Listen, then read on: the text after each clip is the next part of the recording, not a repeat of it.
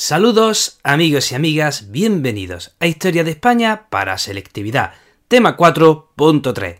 Mi nombre es Juan Jesús Pleguezolo, soy profesor de Historia de Instituto y estoy realizando esta serie de podcasts con la misión de ayudar a estudiantes de segundo de bachillerato a sacar una buena nota en selectividad, a superar este curso con el mayor éxito posible. Y para mí sería el colmo de los colmos si además de eso ayuda a estos estudiantes a disfrutar esta epopeya que es nuestra historia. Antes de empezar con el programa, quiero recordarte dos cosas muy, muy, muy importantes. Lo primera, si te gusta cómo cuento la historia, si te gusta cómo veo la educación, puedes adquirir mi libro, como una historia, en Amazon. Y la segunda, recuerdo que este tema, esta serie de podcast, esta tercera temporada que llevamos ya, complementa a la primera temporada. Es decir, hoy estamos en el 4, tema 4.3. Antes has debido escuchar el tema 4 de Al-Ándalus, el tema 4.2, las causas de la invasión, y ahora vamos a, profundizar más en el tema, eh, bueno, en el tema 4.3, que es principales acontecimientos en Al-Ándalus y en los reinos cristianos entre el año 711 y 1474. Bueno, bueno, bueno, pues entonces vamos a hablar de esos principales acontecimientos eh, que ocurren en Al-Ándalus y en los reinos cristianos entre el 711 y 1474. Vamos primero lo que estaba sucediendo en Al-Ándalus, en los territorios musulmanes de la península ibérica. Bueno, primer acontecimiento que tenemos que destacar, bueno, pues obviamente la llegada de los musulmanes dirigidos por Tariq, que en principio, eh, como ya hemos recordado en los podcasts que antes mencionado, llega a la península dirigiendo a un contingente de bereberes. Parece que eh, árabes tal cual eran pocos los que había eh, en ese contingente y la mayoría eran bereberes. Y tenemos que destacar también en el año 711 la batalla de Guadalete en la que los musulmanes ganan y el rey visigodo pierde. Y ahora, una pregunta, primera pregunta, ¿cómo se llamaba ese rey visigodo que pierde? ¡Oh, Dios mío! ¿No lo sabe? ¿Cómo que no lo sabe? Por favor, ¿cómo se llama ese rey visigodo que pierde la batalla de Guadalete? Ah, muy bien. Rey Don Rodrigo. Muy bien. Entonces, los musulmanes en siete años conquistan toda la península y segundo acontecimiento que vamos a destacar también, año 732 los musulmanes son derrotados en Francia, en Poitiers, por un tal Carlos Martel, abuelo de Carlomagno. Bien, hasta aquí. Eh, para que se entienda el contexto, vamos a explicarlo, aunque lo hemos explicado en los podcasts anteriores mencionados, pero vamos a explicarlo otra vez, señores. ¿Quién gobernaba el mundo musulmán? Pues en el mundo musulmán, desde el año 661, había una dinastía que se llamaba la dinastía Omeya, que tenía su capital en Damasco. Bien, pues los Omeya reinan, gobiernan desde el año 661 hasta el año 750, que son expulsados por los abasíes, la facción enemiga.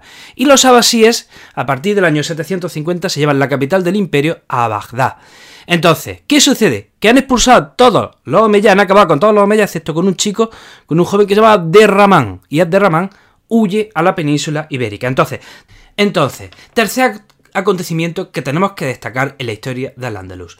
La llegada de Abderramán a la península ibérica y la proclamación en el año 756 del Emirato Independiente de eh, Al-Ándalus. Repito, en el 756 Abderramán proclama el Emirato Independiente. Siguiente fecha que tenemos que destacar. Eh, año 929, Abderramán III proclama el Califato Independiente. Repito, en el año 756, Abderramán ha proclamado el Emirato Independiente y en el 929 Abderramán III proclamado el Califato Independiente. Y ahora, por favor, pregunto, ¿cuál es la diferencia entre Emirato Independiente y Califato Independiente? Pues bueno, te la explico.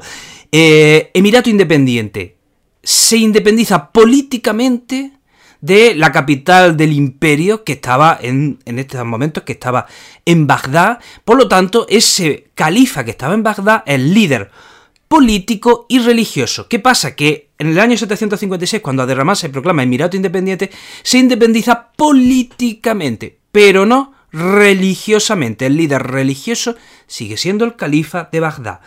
Pero en el año 929 Abderramán III dice, no, no, no, vayamos un paso más allá. A partir de ahora, yo no solo soy líder político independiente, a partir de ahora también soy líder religioso. Por eso Abderramán III proclama el califato independiente. Y desde entonces, desde entonces, eh, III también se convierte en líder religioso independiente de ese califa que estaba en Bagdad.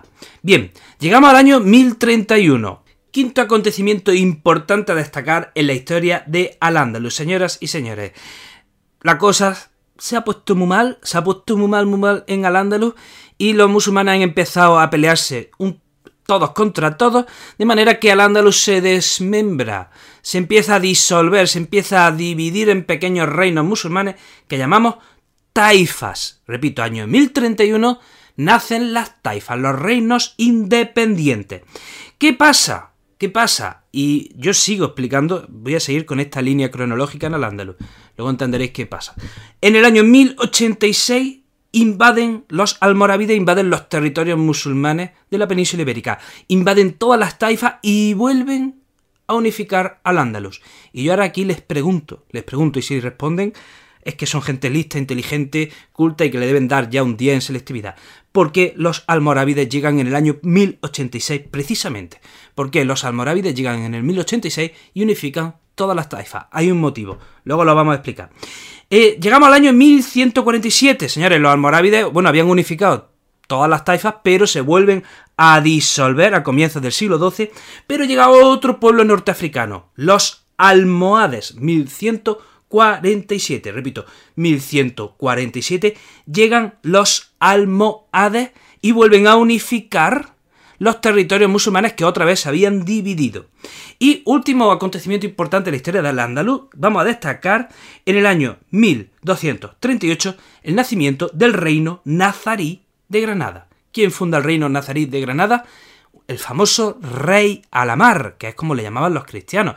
Él tenía un nombre que era Muhammad ibn Yusuf ibn Nars. Nars, quedaros con el último apellido. Este, este, eh, este último apellido, este último nombre, Ibn Nars, da lugar al nombre del reino de Granada. Nars eh, evoluciona al término nazarí y por eso decimos reino nazarí de Granada. Y este rey Alamar, eh, decía, proclamaba ser descendiente de uno de los compañeros de Mahoma, y es de Arjona, de un pueblo de, Jaén, proclamó la taifa de Arjona, que la fue expandiendo, expandiendo, expandiendo, hasta dar lugar al reino de Granada. Bien, estos son los acontecimientos más importantes del reino de, de, de Al-Ándalus. Repito, 1711, llegada de los musulmanes, victoria en la batalla de Guadalete, año 732, derrota de los musulmanes en Poitiers, año 756, proclamación del Emirato Independiente por Abderramán I, año 929, proclamación del Califato Independiente por Abderramán III, año 1031, se surgen las taifas, año 1086 llegan los almorávides, año 1147 llegan los almohades, año 1238 nace el reino nazarí de Granada. Vamos a hablar de los reinos cristianos. Yeah. Vamos a ver, primer, eh, primera, podemos destacar muchas fechas, ¿no? Pero bueno, eh, aquí vamos a hacer una selección. Por ejemplo, habíamos dicho que los almorávides llegan en el año 1086 y había un motivo, había un motivo muy importante. Lo explicamos, señores. Alfonso VI, rey de Castilla y León, en el año 1085 conquista la segunda ciudad más importante para los musulmanes de la península ibérica. ¿Cuál era? ¿Cuál era esa ciudad tan importante para los musulmanes que está en el centro de la península ibérica? Señoras y señores, conquista Toledo. Toledo, año 1085, Alfonso VI conquista Toledo. Por eso es cuando los musulmanes dicen, ay madre, que, los cristianos nos conquistan, nos lo van a conquistar todo. Entonces ahí es cuando llaman a los almorávides y por eso en el año 1086 llegan los almorávides. Año 1088 se eh, convocan las primeras cortes en León. Año 1088 primeras cortes en León y se dice, muchos historiadores eh, hablan, afirman de que estas son las primeras cortes de Europa. ¿Qué son las cortes? ¿Qué son las cortes? Eh, tenemos un podcast, el podcast del tema 5.2 lo explico, pero bueno, lo resumo aquí brevemente, esas cortes, ese órgano, ese órgano con el que se reunía el rey, un órgano en el, que se convocaba a la nobleza, al clero y a los representantes de las ciudades, es decir, a, los comerciantes, a los burgueses. Y en esas cortes, en ese órgano, discutían y sobre todo eh, se, daba se, aprobaban impuestos al rey a cambio de concesiones que el rey tenía que hacer. Esto es muy importante escuchar ese podcast porque, bueno, si lo entiendes, está muy, muy, muy por delante de, de los demás. Entonces, Año 1088 se convocan las primeras cortes en León y se dice también que son las primeras cortes de Europa. Vamos al año 1162 se, 1162, se constituye la corona de Aragón. Pasa que se habían casado, atención, la hija del rey de Aragón, la hija del rey de Aragón Ramiro II, la hija se llamaba Petronila, se casa con el conde de Barcelona, Ramón Berenguer IV, y el hijo de ambos, Alfonso II, en el año 1162, hereda todos los territorios y ahí ya hablamos de la corona de Aragón. Este es el tercer acontecimiento que destacamos eh, de los territorios cristianos. Cuarto acontecimiento muy importante, la gran batalla de la reconquista. La gran batalla de la reconquista. Si has escuchado los otros podcasts, debes de saberlo. ¿Cuál es la gran batalla de la reconquista? ¿Cuál es esa gran batalla que el Papa califica como cruzada? Ojo, esto es serio, que el Papa dijese que esta batalla era una cruzada, era un llamamiento a todos los cristianos a que luchasen en esa batalla porque, sea cual fuese el resultado, irían al, se les perdonaría los pecados y por lo tanto irían al cielo. ¿Cuál es esa gran batalla? Donde todos los reinos cristianos se unen por primera vez en la Reconquista. Hay una gran coalición de reinos cristianos que incluso llegan desde Europa para luchar en esa gran batalla. Estamos hablando de la batalla de las Navas de Tolosa. Año 1212. Los almohades son derrotados. Los almohades son derrotados y ahí, y ahí por eso es cuando eh, surgen en el Ándalo las llamadas terceras taifas y una de esas taifas sería la taifa de Arjona que da lugar al reino nazarí de Granada. Yeah. Vamos a otro acontecimiento importante eh, de los reinos cristianos. 1230. Fernando III une definitivamente León y Castilla. Esto es, esto es lioso, esto es lioso con narices. Vamos, mm, me tiraré 40 años estudiando el tema de Castilla y León y de verdad que es que es, difícil y, siempre se me olvidará. Castilla y León se están uniendo y separando eh, durante el inicio de la reconquista. Que se unen, que me separo, que se unen, que me separo, que se unen, que me separo. Hasta que 1230 Fernando III las une forever and ever.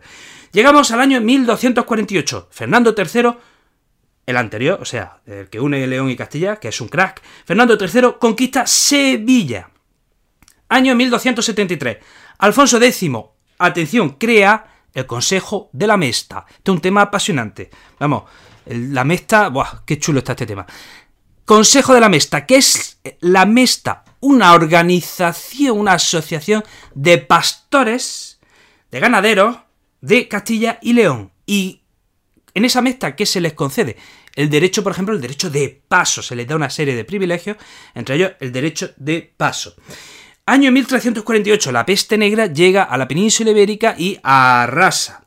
Y llegamos al año 1412 y hablamos del compromiso de Caspe. Resulta que en la corona de Aragón había muerto el rey sin descendencia. Estamos hablando de Martín I de Aragón. Entonces, ¿qué pasa? Que el rey, los reinos de Aragón, Valencia y el Principado de Cataluña se ponen de acuerdo para darle la corona al regente de Castilla, Fernando de Antequera. Repito, estos tres territorios que conformaban la corona de Aragón, Reino de Aragón, Reino de Valencia y Principado de Cataluña, le dan la corona al regente de Castilla, Fernando de Antequera, y entonces llega a Aragón, a la corona de Aragón, llega la dinastía Trastámara. ¡Wow! Hasta aquí, amigo y amiga, el podcast. Espero que te haya aclarado un poquito esta época, que ya sé que es liosa, pero aunque sea un poquito, si se ha ayudado a aclarar eh, la línea de acontecimientos, bueno, pues ya, ya es algo importante. Te recuerdo que puedes seguirme en, todas mis redes sociales. En Facebook, Juan Jesús Pleguezalo. En Instagram, el profesor inquieto. En Twitter también puedes seguirme, el profe inquieto. Te voy a dejar eh, todas ellas, te dejo las direcciones en las notas del programa. Te mando un abrazo enorme, te deseo lo mejor y te espero en el próximo programa.